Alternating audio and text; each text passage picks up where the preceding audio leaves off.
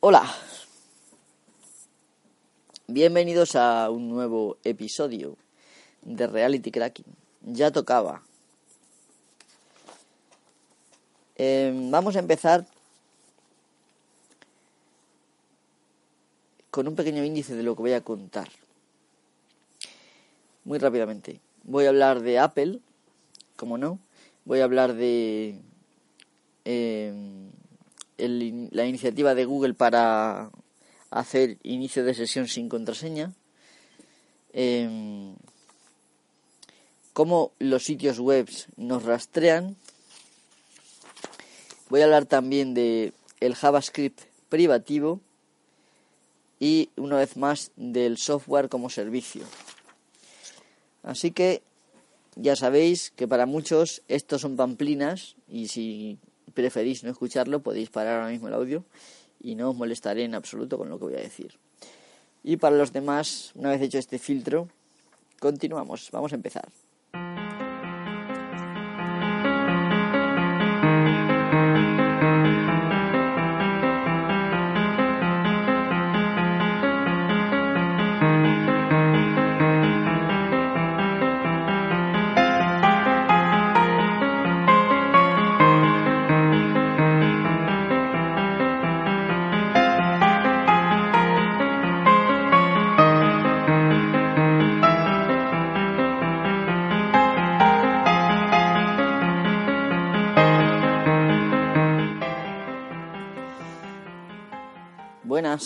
Buenas, a todos. Hace tiempo que, que no grababa, creo que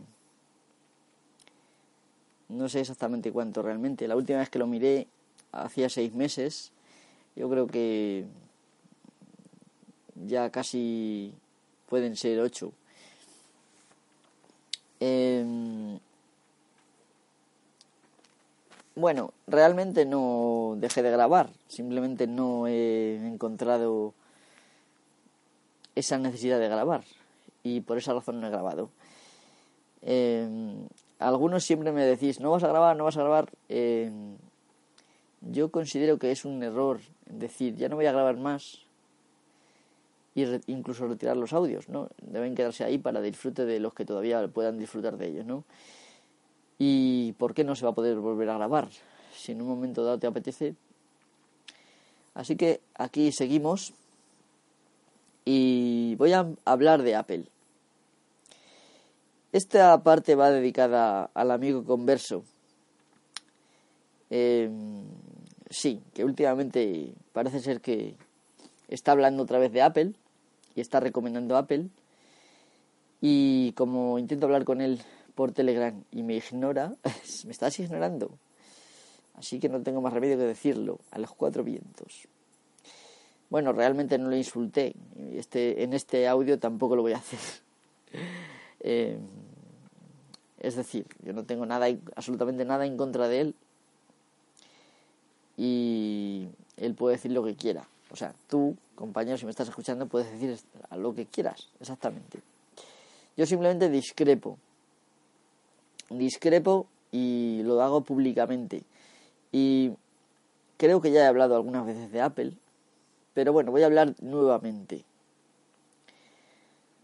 Converso dijo en uno de sus audios recientemente que uno puede perfectamente utilizar una tablet y que el iPad es una, una elección muy buena.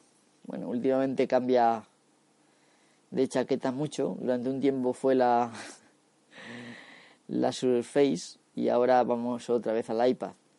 No, no te critico con eso, simplemente es una, una puya. Perdóname si te molesta. Em, que espero que no. Entonces, realmente yo tengo un iPad y ahora mismo estoy grabando desde él y estoy muy satisfecho. tengo el iPad de cuarta generación, retina, y funciona muy bien pero no voy a decir que me podría bastar solamente con, este dispositivo, porque sería absurdo. Y voy a decir un poco, puedo decir por qué, porque lo primero, para mí el sistema de archivos es una cosa que es inherente o intrínseco, la palabra que preferáis, de un sistema informático, de un ordenador. El, el iPad, por mucho que lo traten de disfrazar como un electrodoméstico, es un ordenador y como tal debería tener un sistema de archivos. El no tener el sistema de archivos, claro, internamente sí lo tiene, solo que a ti no te dejan acceder como si fuéramos niños. Es una infantilización de los usuarios, lo que hace Apple, le gustaba hacer a, Steve Jobs, puesto que él era un inútil eh, en todos los sentidos respecto del mundo informático. Eh, entonces, bueno, pues él quería algo para él, evidentemente, todo el mundo si tú escribes, normalmente se escribe uno para sí mismo. Si tú haces un programa, lo haces para ti mismo, luego aunque sea que lo utilicen los demás. Excepto casos en que te obligan a trabajar por un, por un sueldo, que en ese caso, pues, haces lo que te diga el jefe para ganar dinero, pero son cosas distintas. Entonces, ¿por qué creo yo que es importantísimo que tenga que el usuario pueda acceder al sistema de archivos? No porque no lo tenga, pues muy sencillo, porque si yo, por ejemplo, importo una foto de Dropbox y me la bajo a Dropbox, se graba en la carpetilla de Dropbox dentro del iPad. Luego me la llevo a Snapseed o a cualquier otro programa y se copia a la carpetilla de Snapseed. Ya tenemos dos copias de la misma imagen. Y si yo luego la quiero grabar, guardar en la edito y la quiero guardar en el carrete, ya tengo otra copia más. Y cada vez que yo haga una edición, de nuevo va a haber otra copia. A mí me parece totalmente absurdo esto. Lo suyo es que haya una copia y que esté accesible para todas las aplicaciones siempre y cuando que le demos permiso. Es decir, exactamente igual como se hace en, los sistemas Unix. Y no os equivoquéis, que no se engañe la apariencia. El iPad es un sistema Unix. Em, en realidad, lo que a mí me parece es que quitarle al usuario la posibilidad de acceder al, sistema de archivos, lo que está haciendo es dejando manco al dispositivo. Y precisamente no es que paguemos poco por este dispositivo. Yo creo que pagué unos 650 euros. No sé si fueron 600 euros y 50 los, los earphones eh, más la funda otros 50, creo que me gasté 700 o 750 pavos en el dispositivo. Em, y yo realmente el iPad no me lo llevo por la calle. Es decir, que no me lo compré para fardar ante nadie. Porque ese motivo es un motivo estúpido, si lo haces por eso. Y tampoco acepto, como hay algunos, hace poco vi un vídeo en YouTube eh, de un chico que se dedica a la fotografía, un mexicano, o mexicano, como lo prefiráis, eh, explicaba cómo, cómo hacer algo de la fotografía, no sé si era retocar o lo que sea. Y llegó un momento que dijo, y si eres pobre, güey, él usaba un Mac, y, hizo este comentario, y si eres pobre, web, güey, también lo hay para, para PC. Es decir, que decía abiertamente que el PC es de pobres y el Mac de ricos. Bien, eh, yo voy a meterme ahora mismo en la página de, Apple. Voy a buscar un iMac. Ya voy a buscarme el de más alta gama ahora mismo que yo vea. Eh, vamos a ver, vamos a ver. A ver, dice el más retina eh, ahora en descomunal y monumental. ¿Vale? Su oferta es el iMac de retina 4K, perdón, de 21,5 pulgadas y el iMac retina 5K de, 24, de 27 pulgadas. ¿Vale? Estoy aquí mirando, voy a ver los precios, evidentemente. Eh, Veo que lleva tres teras, a ver, no sé si son todos en concreto. La verdad es que encuentro la información bastante confusa. Muy de catálogo fijo. Pero... Bueno. el iMac es un dispositivo que siempre ha sido un dispositivo cerrado. ¿Esto qué quiere decir? Pues que te viene en la pantalla lo que es el ordenador, junto con la pantalla. Si caes en la torpeza de comprarte la versión del iMac más barata, bueno, hay varios modelos, varias ofertas, varias, por ejemplo, la de 21 pulgadas, pues resulta que te dan la memoria soldada en la placa. Por lo tanto, no podrás ampliar tu memoria jamás en la vida. Eso es una cosa de ricos, ¿sabéis? Sin embargo, yo siempre que he tenido un PC, todas las memorias venían en zócalos, que yo podía intercambiar libremente. ¿Vale? Eh, estoy viendo los MacBooks, que no quiero esto, quiero estos. Vamos a ver. Me está diciendo... Es que lo que, lo que veo es que no te vienen los precios muy bien. Pero creo que sube, sube a unos 1.700 euros, una cosa así.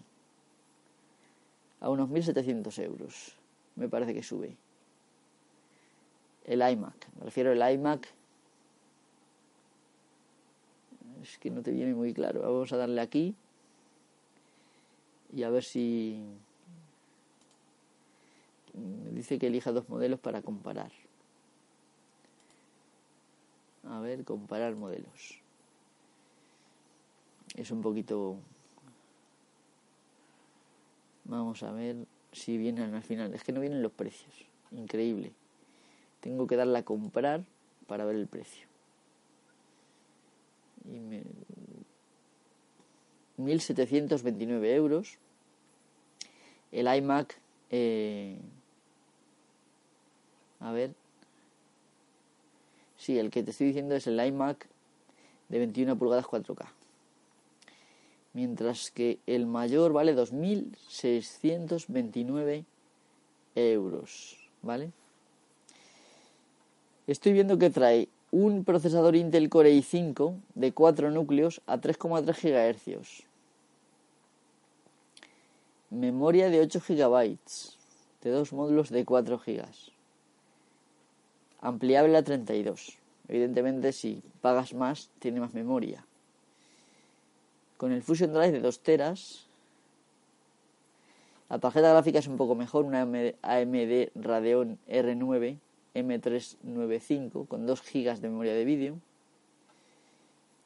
y la pantalla retina 5K con 1120 por, por 2880 píxeles. 5120 por 2880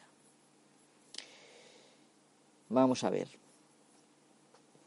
Lo primero lo primero y principal que os voy a decir es que la pantalla retina es muy bonita, pero mi cámara, que es una Canon 600D, eh, que ya es de 2011, tiene una resolución mayor que el 5K. Por lo tanto, si yo quiero ver las fotos con total nitidez, una, por ejemplo un archivo RAW, aunque solo sea un archivo JPG, ya esa pantalla no me vale. Por lo tanto, es una soberana estupidez decir que esto es mejor para la fotografía. Hay pantallas, sí, efectivamente son muy atractivas. El ojo humano ni siquiera es capaz de, de ver la diferencia a veces. Luego, ¿cómo puede ser que le pongan un Intel Core i5 cuando yo que tengo un ordenador de 2010 tengo un Intel Core i7? ¿Cómo puede ser esto? ¿Cómo pueden ofrecer una memoria de 8 GB que yo tengo de hace cuatro años y tiene el mismo modelo de memoria, pero solo tengo seis porque no quise ponerle más. Y sigo con ello y me va muy bien. Mi tarjeta gráfica le da 40.000 vueltas a esta.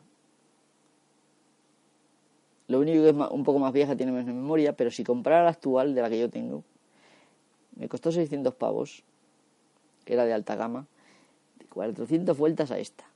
Y si yo hago los cálculos de lo que me gasté, más los 600 pavos de la tarjeta gráfica, no me alcanza, o sea, me sobra dinero todavía para comprarme, para comprarme más cosas. Es decir, cualquiera que haya montado un ordenador por piezas en su casa, o incluso si te vas a comprar un ordenador por ahí, y, os digo que yo he tenido los iMac delante, y he tenido los, mm, los Mac, los MacBook, todos los modelos he tenido delante. ¿Cómo pueden ponerle a eso un i5? En eso es lo que digo que son inferiores. El precio es exorbitado. Y encima tiene la desfachatez alguien de decir que es de, de pobres el PC y el, Mac, el iMac de ricos. Bien, yo lo voy a decir claramente. Claramente, ¿vale? Bueno, yo no soy muy jugón, pero juego algo.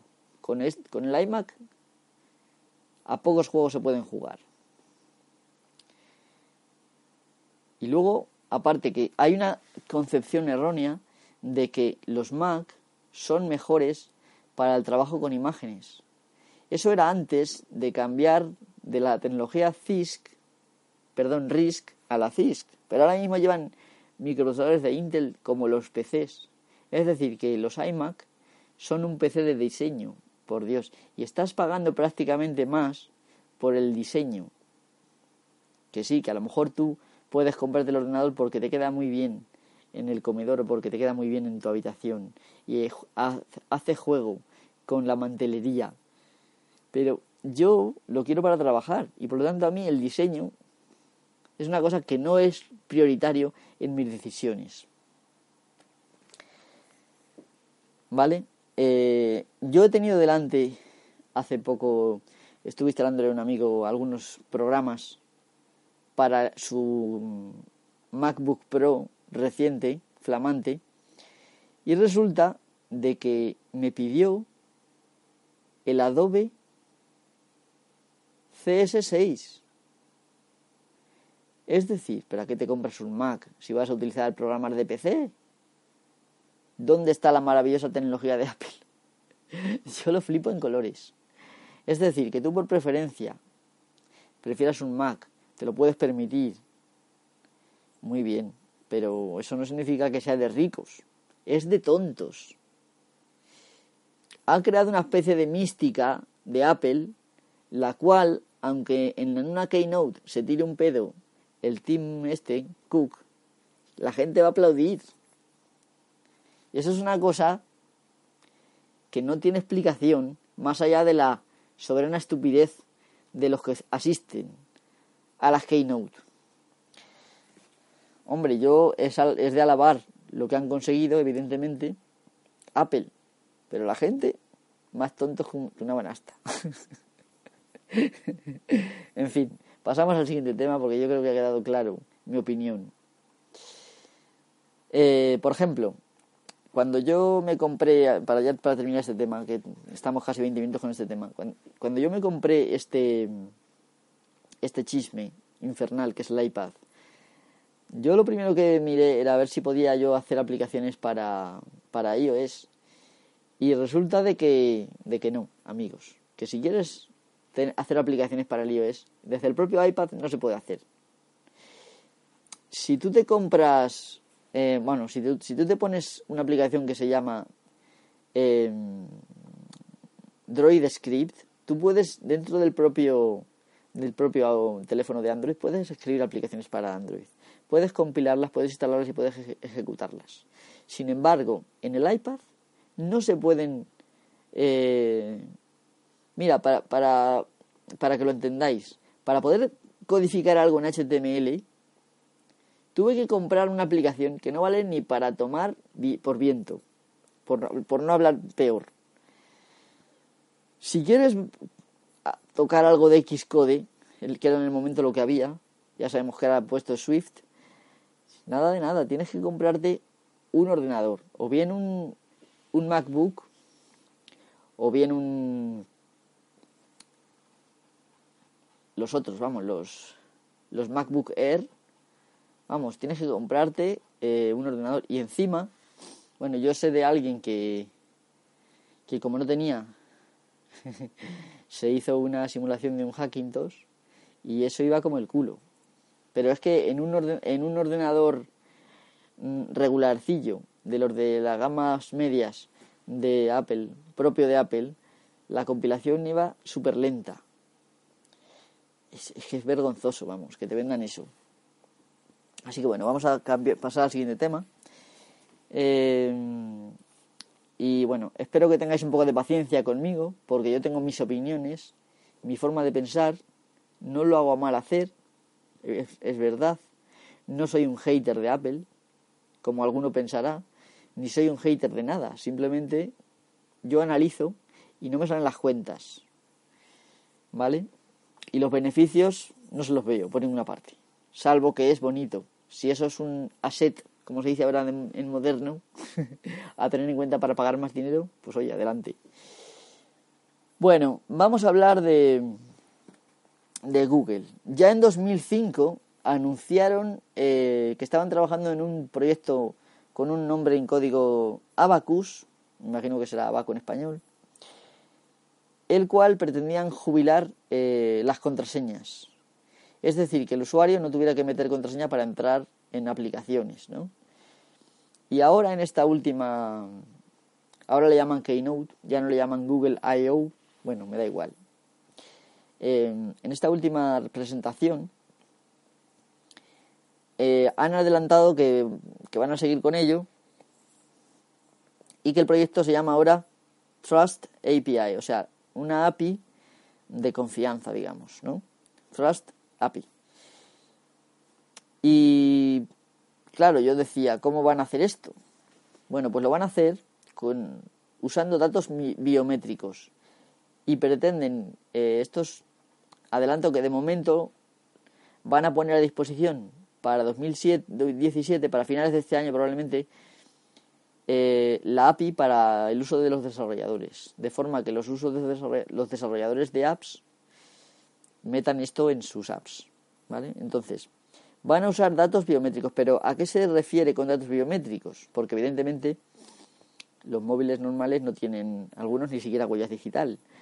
Eh, y aparte de la localización y poco más, yo no considero la localización un dato biométrico, pero bueno, el caso es que van a utilizar las costumbres del teclado, es decir, la forma en que tecleamos, patrones, digamos, los patrones de, conducta con el teclado, y la localización actual del usuario y pone que más cosas, pero que no han adelantado, ¿vale? Entonces,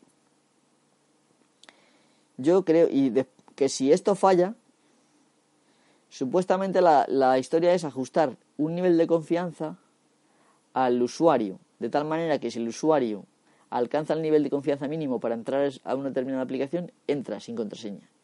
Y si no lo alcanza, entonces le piden la contraseña. Por lo tanto, al final en será un lío y en muchas aplicaciones, después de haber jugueteado con la localización y con todas estas tonterías, te pedirán la contraseña. Bien, yo, mi opinión es la siguiente. Punto número uno.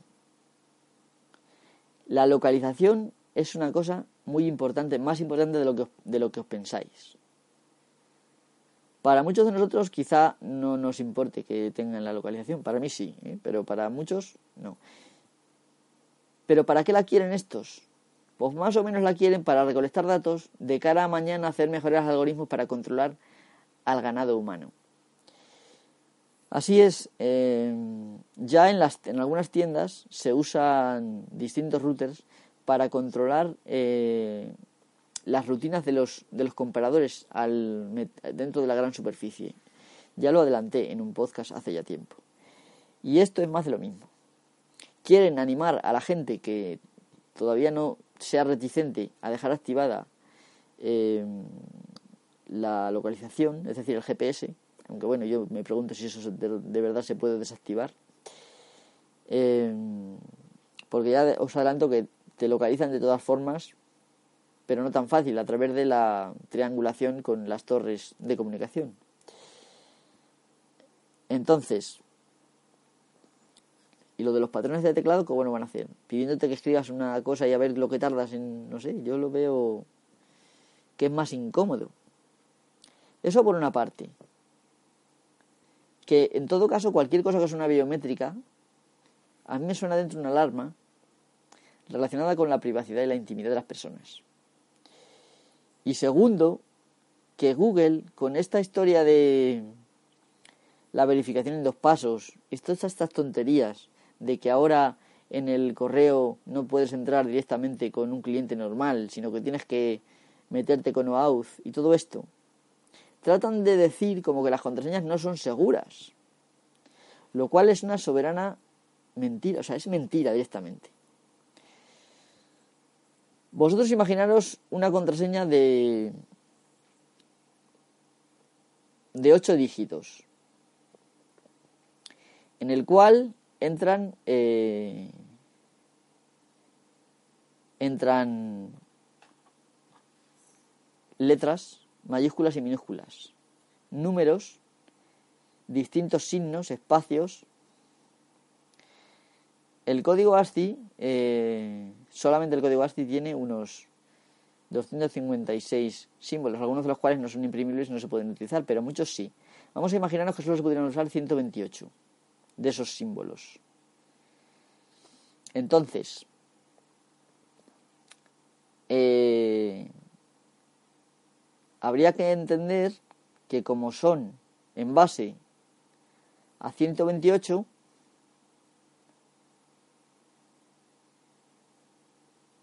habría que elevar, a ver, si yo tengo, por ejemplo, voy a hacer un cálculo porque no me aclaro muy bien, si yo tengo, por ejemplo, 4 bits y solo tienen dos valores, 2 elevado a 4, no sé qué narices me pasa. Así ah, que he elegido el cuadrado. Esto no tiene elevación. Pero bueno, multiplico 2 por 2 por 2 por 2 y me da 16 valores. Es decir, si yo solo tengo por cada dígito 127 valores, tendría que hacer 127 valores elevado a 8. A ver si puedo cambiar a 1 avanzado para que me deje elevar a lo que yo quiera. A 8. A ver el número que me da, si es que me deja... Me dice que me sale una cantidad de posibilidades de 6,7, bueno, 6,7 y pico, elevado a 10, perdona, elevado multiplicado por 10 elevado a 16. Es decir, una cantidad de combinaciones enorme. Si realmente utilizamos más caracteres y utilizamos una contraseña de 14 dígitos, imaginaros que de los 256 se podrían utilizar unos 200 caracteres. Elevamos 200 caracteres a 14 y nos da 1,6 por 10 elevado a 32. O sea, una cantidad de combinaciones impresionante, que si bien no llega a, a ser tan, tan fuerte, por ejemplo, como una encriptación, como claves criptográficas asimétricas, evidentemente sigue siendo muy fuerte. Y ya os digo, la mayoría de los ataques que yo he visto, porque yo he mantenido algún servidor Linux y ha tenido ataques a lo mejor diarios, son de diccionario, es decir, que si utilizáis contraseñas que no tengan nada que ver con vosotros, ni con ningún personaje favorito que os guste, ni nada de eso, tenéis todas las papeletas para que funcione perfectamente y que nadie deteste la contraseña. El problema, ¿sabéis cuál es? Por ejemplo, en el reciente hack de, LinkedIn se ha revelado que 750.000 personas, usuarios de LinkedIn, tenían como contraseña 1, 2, 3, 4, 5 y 6. Y que 175.000 o 140, no recuerdo exactamente el número, muchos tenían simplemente LinkedIn. Y, otros pocos tenían password de contraseña, muchos, ¿vale? Es decir, que casi todos los usuarios tenían contraseñas ridículas y muy fáciles simplemente por ataque de diccionario de entrar. Realmente una contraseña es suficientemente segura. No hace falta más historias. Que no os vendan la moto. Si utilizáis, por ejemplo, un gestor de contraseñas, de estos que generan contraseñas seguras automáticamente y las guardan para vosotros, pues y posiblemente mejor que sea que lo controléis vosotros. Es decir, por ejemplo, yo utilizo Kepash. Eh, pues es lo más seguro. Y si no, yo por ejemplo recomiendo utilizar tres contraseñas en vuestra vida. Una, que sería el, eh, el primer nivel, sería para vuestra cuenta de correo principal. Otra, para vuestras cuentas eh, de la web, de sitios que confiáis. Y otras para sitios que no confiáis. Y ya está, no, no hay más. Es decir, sitios que confiáis, yo usaría pues Facebook, Twitter y Google. Poco más. Mm, no hace falta grandes números de contraseñas para funcionar. Con tres contraseñas es suficiente.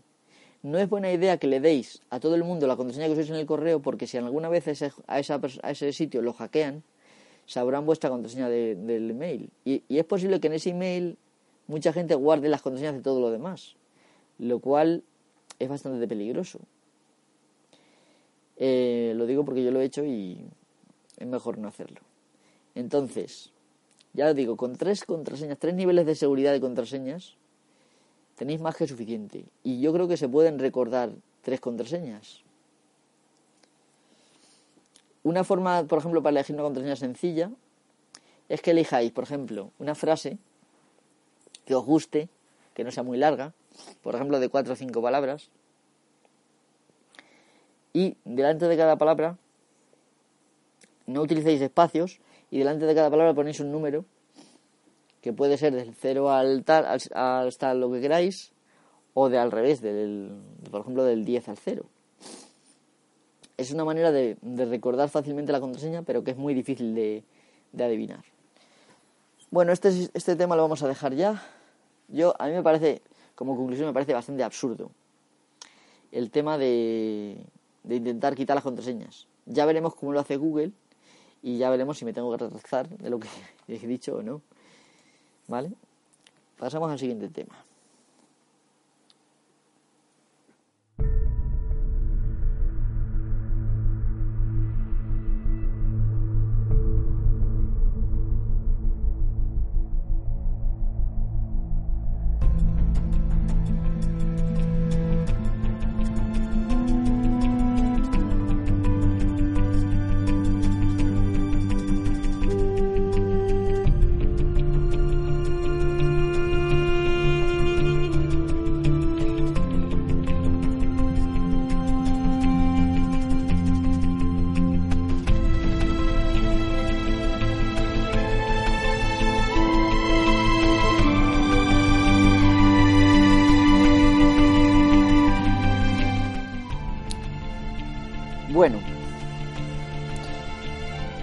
Pues el siguiente tema, eh, como he dicho, eh, os voy a explicar algunas cosas preocupantes de cómo los sitios web, no sé si esto está alterándose, los sitios web de Internet eh, te rastrean.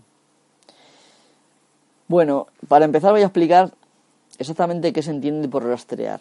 Rastrear se entiende por cuando un sitio web trata de identificar con qué dispositivo estás conectado si es eh, un móvil Android, un móvil iPhone, un móvil de Apple, eh, un, una tablet cualquiera o un ordenador eh, o un portátil, por ejemplo.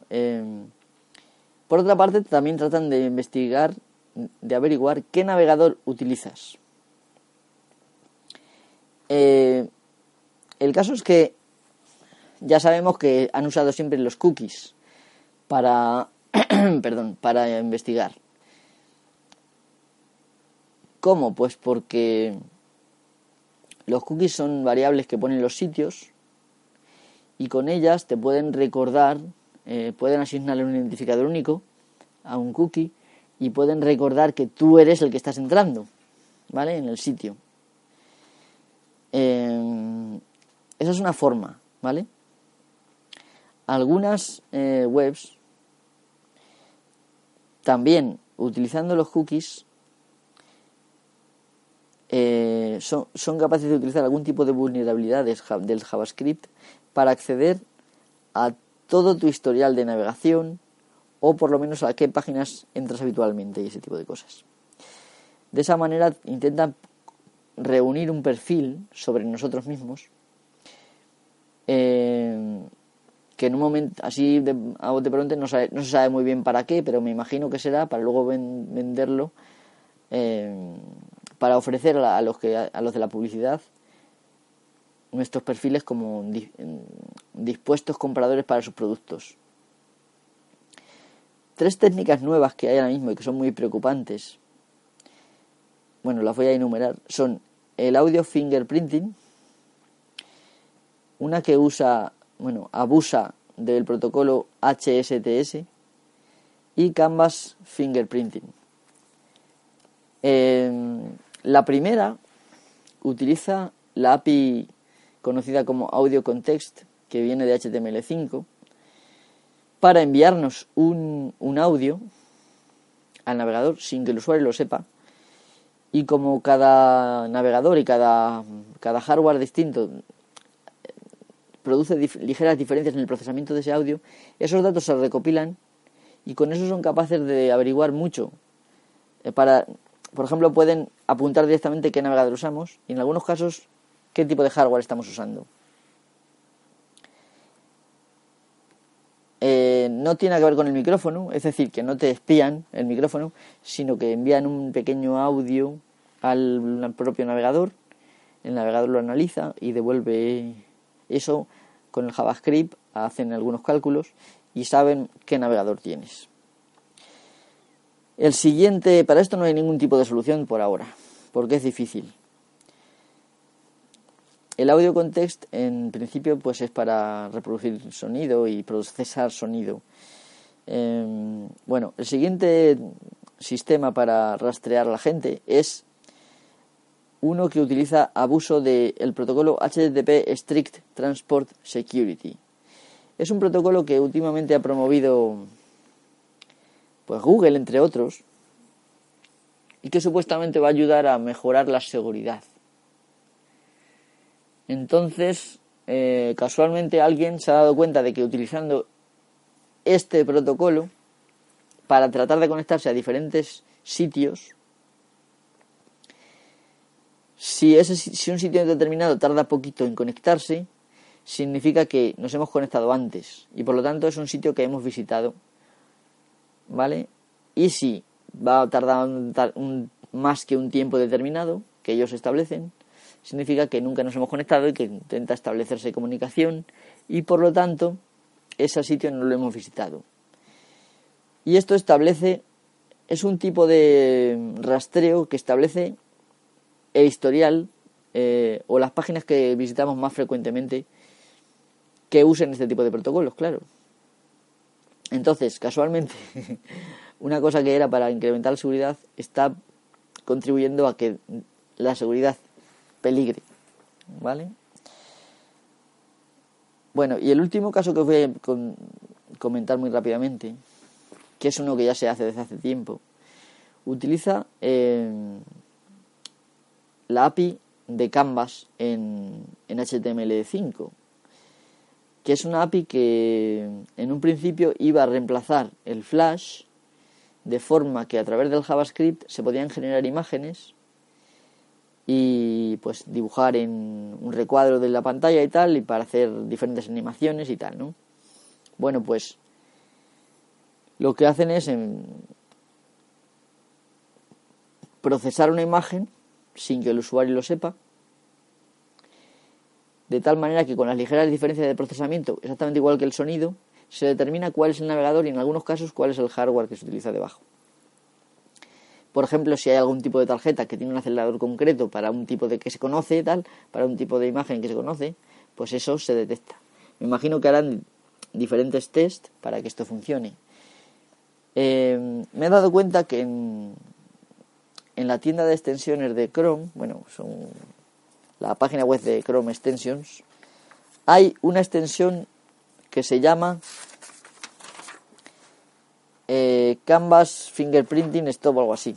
Eh, si buscáis Canvas en las extensiones o Fingerprint, ya sabéis que Fingerprint significa huella dactilar, eh, os aparecerá. Yo no sé exactamente, todavía no lo he probado, no sé exactamente si eso funciona, porque verdaderamente es muy difícil eh, prevenir esto. Eh, la única manera de hacerlo, según mi punto de vista, sería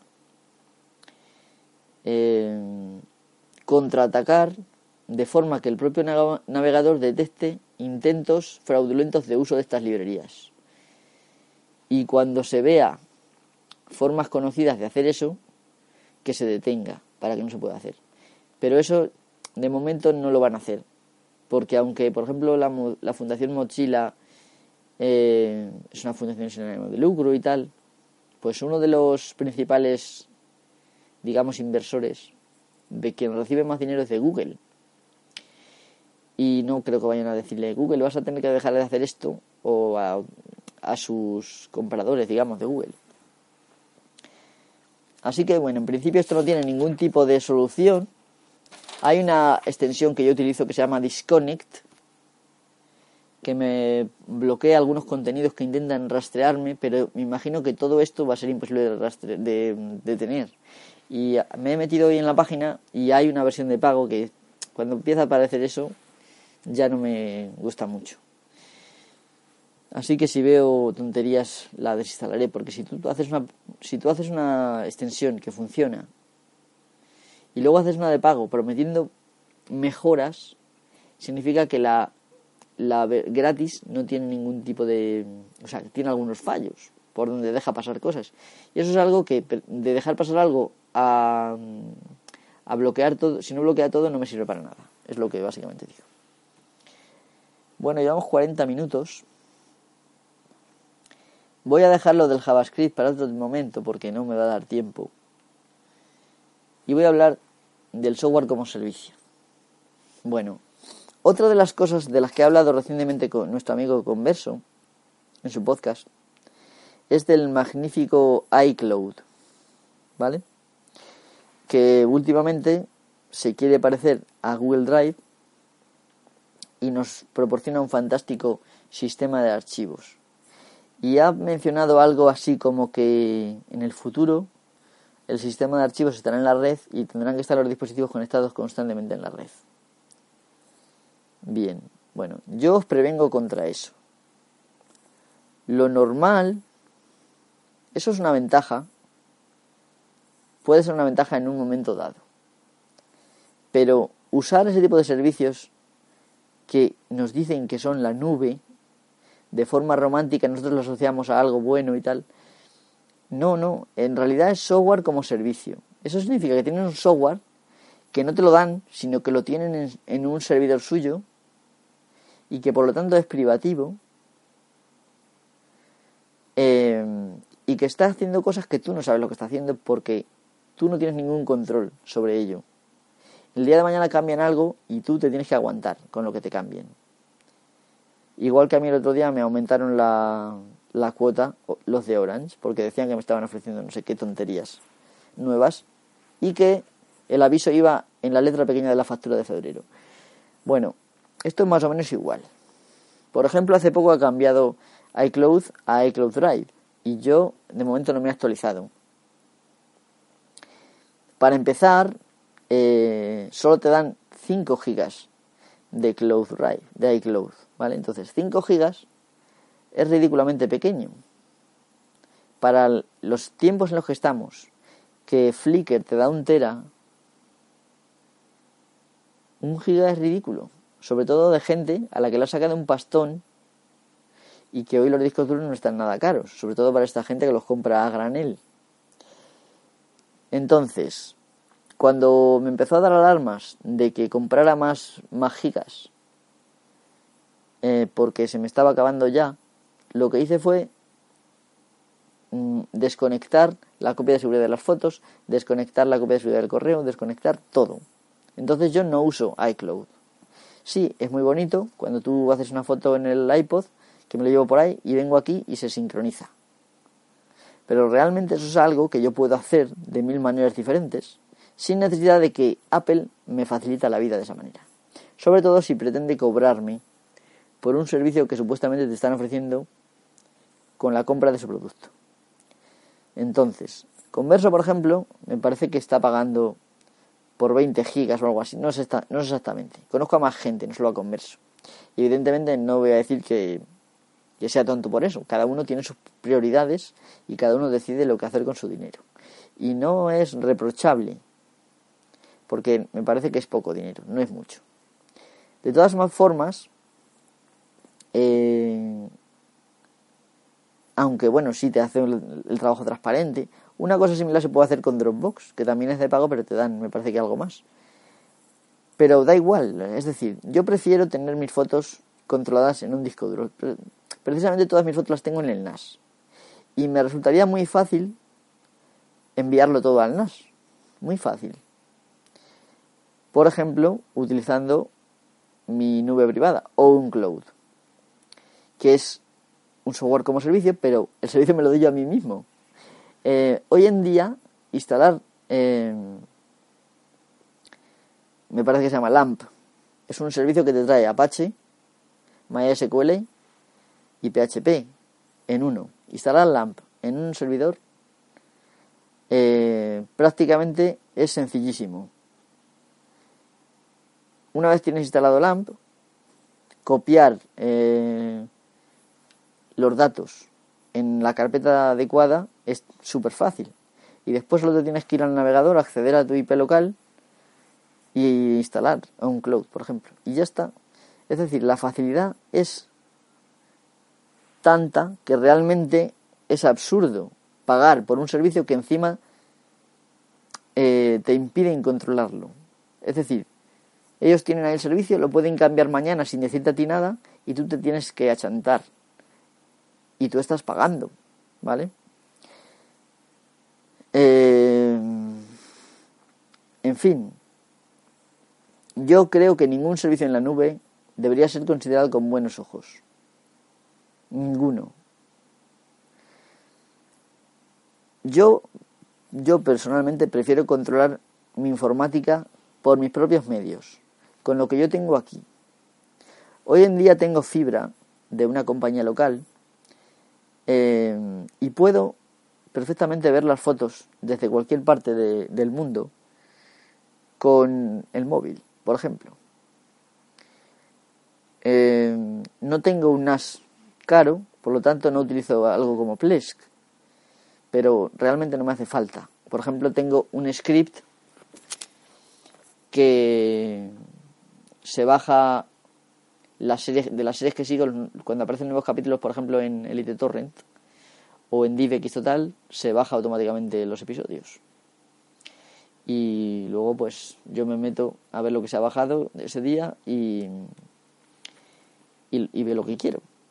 Y general, últimamente no me da tiempo a verlo todo, es decir, de todo que tengo ahí. Entonces, realmente uno puede ser feliz. Yo, por ejemplo, fui feliz las tres semanas que estuve perfeccionando el script para hacer eso, mucho más feliz eh, que pagar 5 euros al mes por iCloud o 10 o los que sean. No sé si es al mes, es al año, no importa. El caso es que a ti te van a dar un servicio en un servidor remoto que nadie sabe si el día de mañana va a pasar como en el Fappening, que lo hackearon y se apoderaron de fotos de tías en pelotas, de las famosas realmente si, si tú eres una mujer y, o un hombre y te sacaron también a ti, no apareciste en las noticias porque no eres famoso. Pero alguien se divirtió probablemente viendo tus fotos en pelotas. Em, eso es una humillación. Es una humillación que te podías haber ahorrado fácilmente si tu informática la controlaras tú. Eh, tu informática local te la puede hackear alguien, sí, pero no eres un objetivo claro. Sin embargo, iCloud sí es un objetivo claro. Entonces yo no por el hack, no por el que te lo puedan hackear, porque eso te puede pasar en cualquier momento. Yo me refiero a que no me gusta nada cuando, cuando Orange me subió la tarifa. Y tampoco me gustó cuando, por ejemplo, unilateralmente decidieron cambiar a, a iCloud Drive. Que a lo mejor iCloud Drive es mejor, pero me dijeron, si usted actualiza iCloud Drive, entonces el, no funcionará en tal dispositivo porque usted tiene iOS 7, necesita iOS 8 me parece que era. Vale, yo en aquellos momentos no quería actualizar el iPad porque la experiencia al actualizar, después de actualizar el iPod fue mala. Entonces, como la experiencia fue mala, no quise, bajo ningún concepto, estropear mi fluida experiencia con, con iOS 7, una de las últimas versiones. Eh, que el único problema es que algunas aplicaciones ya no las podía instalar porque me pedían iOS 9, pero realmente no necesitaba esas aplicaciones y lo que necesitaba, lo que necesito ya lo tengo. Últimamente he actualizado y afortunadamente ahora funciona muy bien porque he ido, he esperado hasta una de las versiones digamos más mejoradas de iOS 9. En resumen, que no se engañen. Por ejemplo, eh, una de las cosas que también menciona Converso es el uso de, de Office 365 días, eh, que también es software como servicio. Bien. Ahora mismo a lo mejor te dan un precio muy sencillo, 100 euros al año, no sé si creo que era o algo así. Tú dime que el, de aquí a, a 10 años o a 5 se generalice el uso de este tipo de aplicaciones. Y de repente deciden que como ya la gente depende de eso, no tiene la posibilidad de tener eh, un programa en su ordenador para editar su texto, para procesar el texto, por lo tanto tiene que depender de eso, deciden cobrarte 10 euros por cada uso o, o 100 euros o 50 euros por cada uso. Es decir, cada vez que edites un documento, a pagar. Eso lo pueden hacer, y como algo se puede, cuando algo se puede hacer, es posible que se haga en el futuro. Y lo que va a crear es dependencia. No, yo prefiero tener mi software instalado en mi ordenador. De hecho, no utilizo Office, utilizo LibreOffice, que es un que es software libre. Si eres de open source, tú puedes usar Open Open perdón. OpenOffice se llama, la otra versión, ¿vale?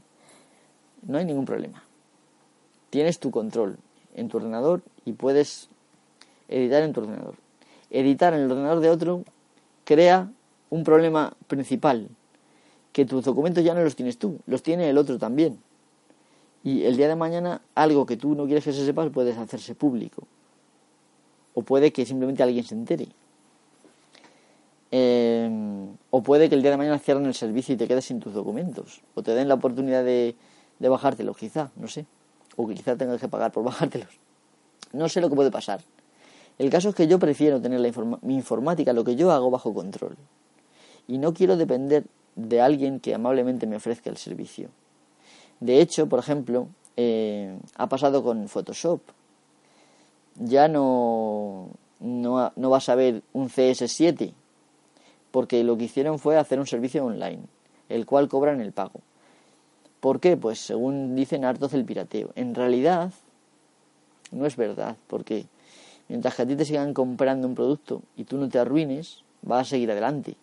Y está claro que Adobe no se ha, no se ha arruinado en absoluto. Entonces, eh, si no se ha arruinado, porque bueno, sí, mucha gente lo tiene gratis, pero gente generalmente que va a aprender o que no lo usa de forma comercial para ganar dinero con ello. La gente que al final lo va a utilizar de forma comercial para ganar dinero, suele comprarlo, porque uno valora el trabajo de los demás. Por lo tanto, Adobe no se ha arruinado y no nadie le ha robado nada. Lo que pasa es que ha dicho, si yo hago esto, es decir, vendo mi sistema en lugar de como software para el ordenador, como software como servicio, todo el mundo que quiere utilizar esto tiene que pagar y no puede hacer nadie sin pagar. Harán alguna licencia para estudiantes que sea muy barata o que a lo mejor sea gratis, y cuando dejes de ser estudiante, vas a ser una persona dependiente de un servicio. Por lo cual es como la droga. Es decir, si a ti te dan una cosa gratis, que después tienes que pagar, y ya cuando estás dependiendo de ese, de ese servicio porque no sabes utilizar otra cosa, pues tienes que empezar a pagar. Tú vas a pagar. O tu empresa va a pagar por ti. Porque tú solo sabes hacer las cosas, eres muy bueno, pero solo sabes hacer foto, en Photoshop. Yo, con todo el dolor de mi alma, me cambié a de GIMP, que es de software libre. Y he demostrado que es verdad que al principio cuesta un poco porque uno está acostumbrado a Photoshop, pero he demostrado que puede perfectamente editarse y hacerse exactamente lo mismo con Photoshop que con GIMP. Hay algunas pequeñas diferencias, pero ya está, no hay más. Y no solo eso, no solo eso, sino que además eh, he cambiado el uso de Lightroom, como me digo un poco, un poco la fotografía, lo he cambiado por una aplicación libre que se llama Dark Table. Y funciona. Y es libre. Libre no quiere decir que sea gratis, cuidado. De momento es gratis. Pero yo lo tengo y si el día de mañana, ahora mismo, mañana me obligan a pagarlo, quizá yo pague o quizá yo no.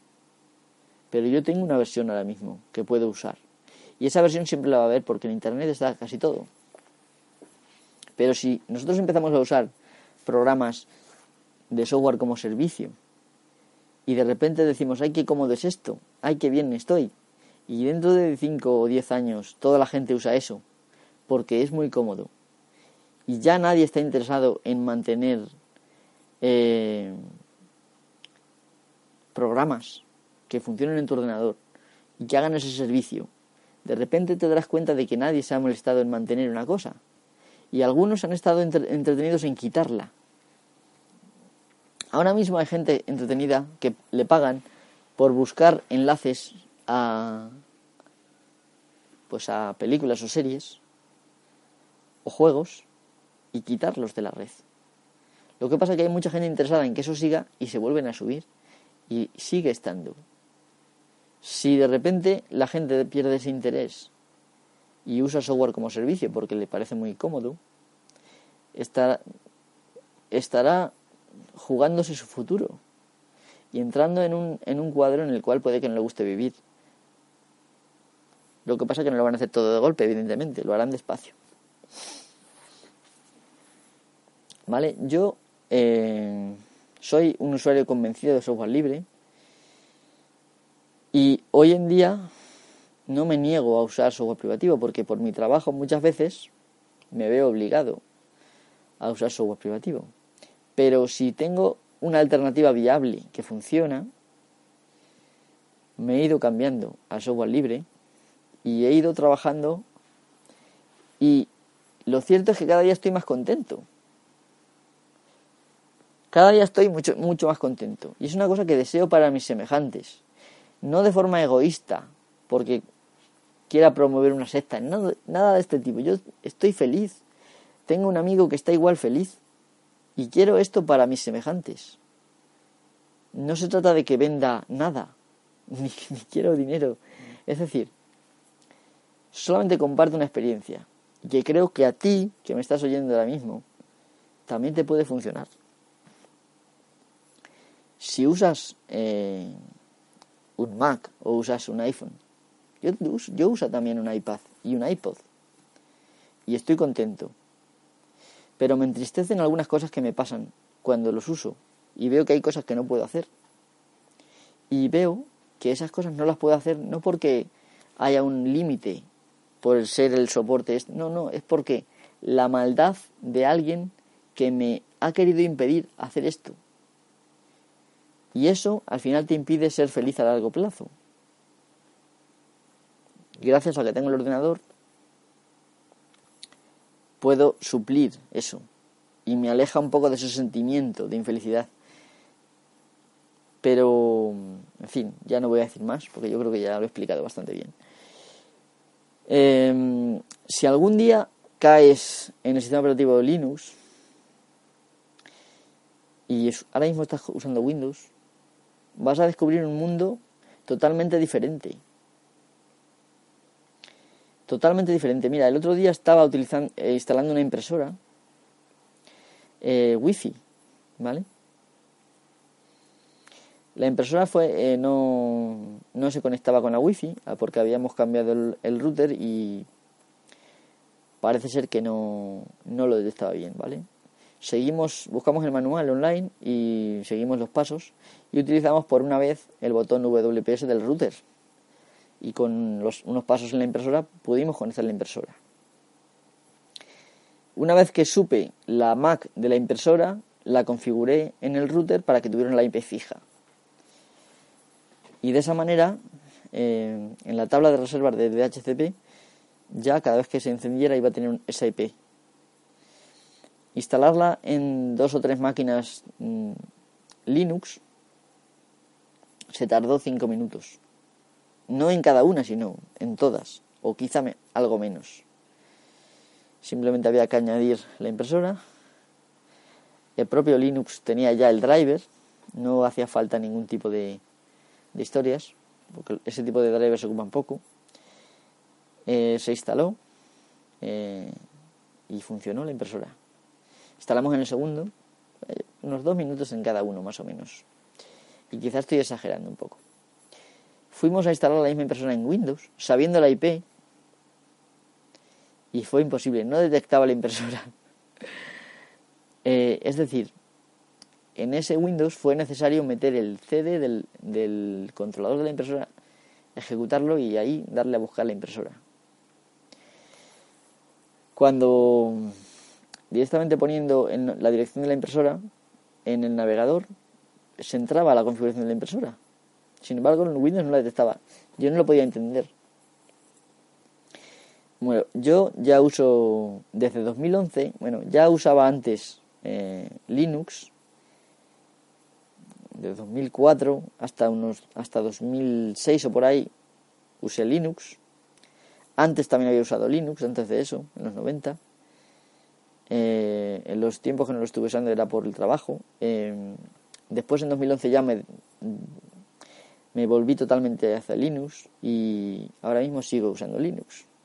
Y no echo de menos Windows para nada. De hecho, cada vez que tengo que arreglar un ordenador con Windows, siento náuseas. No porque sea fanático ni talibán de Linux, en absoluto. Es que es tan cansino instalar drivers, es tan cansino eh, trasegar con las actualizaciones de, Windows. Que te meten el botón de, actualizar a Windows 10, que yo no recomiendo a nadie, por Dios, que lo hagáis. Eh, Windows 10, por ejemplo, si no tienes la versión Pro, no puedes desactivar las actualizaciones. Es una pesadilla que estés trabajando y de repente apagas el ordenador y tarda porque se está actualizando no sé qué. Em, no te permite decidir, no, ahora no quiero actualizar, quiero más tarde, como antes lo hacía. Em, yo, por ejemplo, em, uso un antivirus, que normalmente es Malwarebytes, y no quiero que se instale, por ejemplo, el Windows Defender, el Malware Defender, este de Windows. Bien, eh, yo siempre cuando instalo un, ordenador, cuando lo formateo, dejo las actualizaciones hasta que se instala el Service Pack correspondiente de la versión que estoy instalando, el último Service Pack, y después ya quito las actualizaciones porque me molestan y porque no considero que sean una mejora ninguna en absoluto. Entonces, resulta de que mientras que me pasa, mientras que estoy esperando a que salga el, la, la parte que yo quiero actualizar, me pregunta que si quiero instalar el Windows, eh, ¿cómo se llama? Windows Defender. Le digo que no y que no me lo diga más. Entro otra vez, porque me pide actualizar algo, y me dice que, se lo va, que lo va a instalar otra vez. O sea, lo tiene marcado sin que yo se lo diga. Si no te metes a buscar lo que se va a instalar, te lo instala. Lo quitas y le dices que no te lo recuerde más. Y la siguiente vez que vas a instalar otra cosa, porque tienes que instalar varias, por ejemplo, el driver de la tarjeta gráfica que sale en Windows Update, eh, no sé qué, en fin, cosas. Al final te lo instala, si no te das cuenta. Y ya al final, después de cuatro o cinco veces de quitarlo y volver a salir, que se iba a instalar solo sin que yo le diera permiso, ya se instaló el Service Pack y quité las actualizaciones. Y me fui a los servicios y paré y detuve ya para siempre el servicio de las actualizaciones. Y lo dejé deshabilitado. Y gracias a eso, ya me olvidé del tema. Desde luego el ordenador no era para mí, sino yo no lo, no lo habría soportado. Me iban a pagar por formatearlo. Es terrible. Formatear un ordenador con Windows, instalar Windows, lleva alrededor de dos o tres horas. Instalar tarda un rato, pero luego tienes que instalar drivers y muchas veces no te detecta la tarjeta de red. Y esto hablamos con Windows 7, que ya detecta bastantes, bastantes cosas. Tienes que buscar en el otro ordenador la tarjeta de red, bajártela a un pendrive y pasársela. Y ya después buscar los demás drivers en el propio ordenador. Es terrible. Linux, en cambio, se instala en cuestión de media hora. Y ya tiene todo lo necesario para funcionar.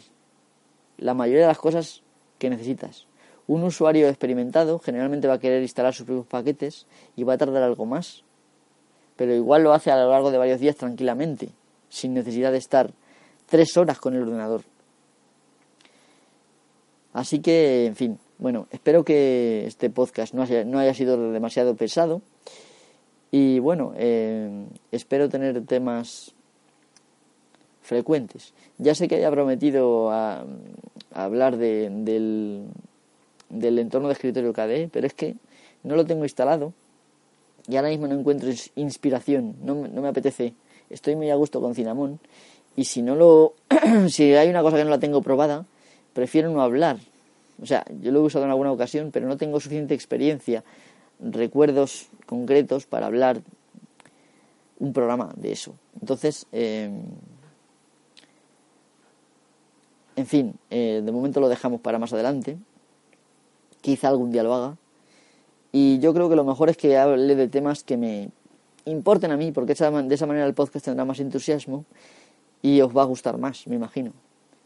De todas maneras, si me queréis sugerir temas, por favor hacedlo y quizá descubra alguno que realmente me interese.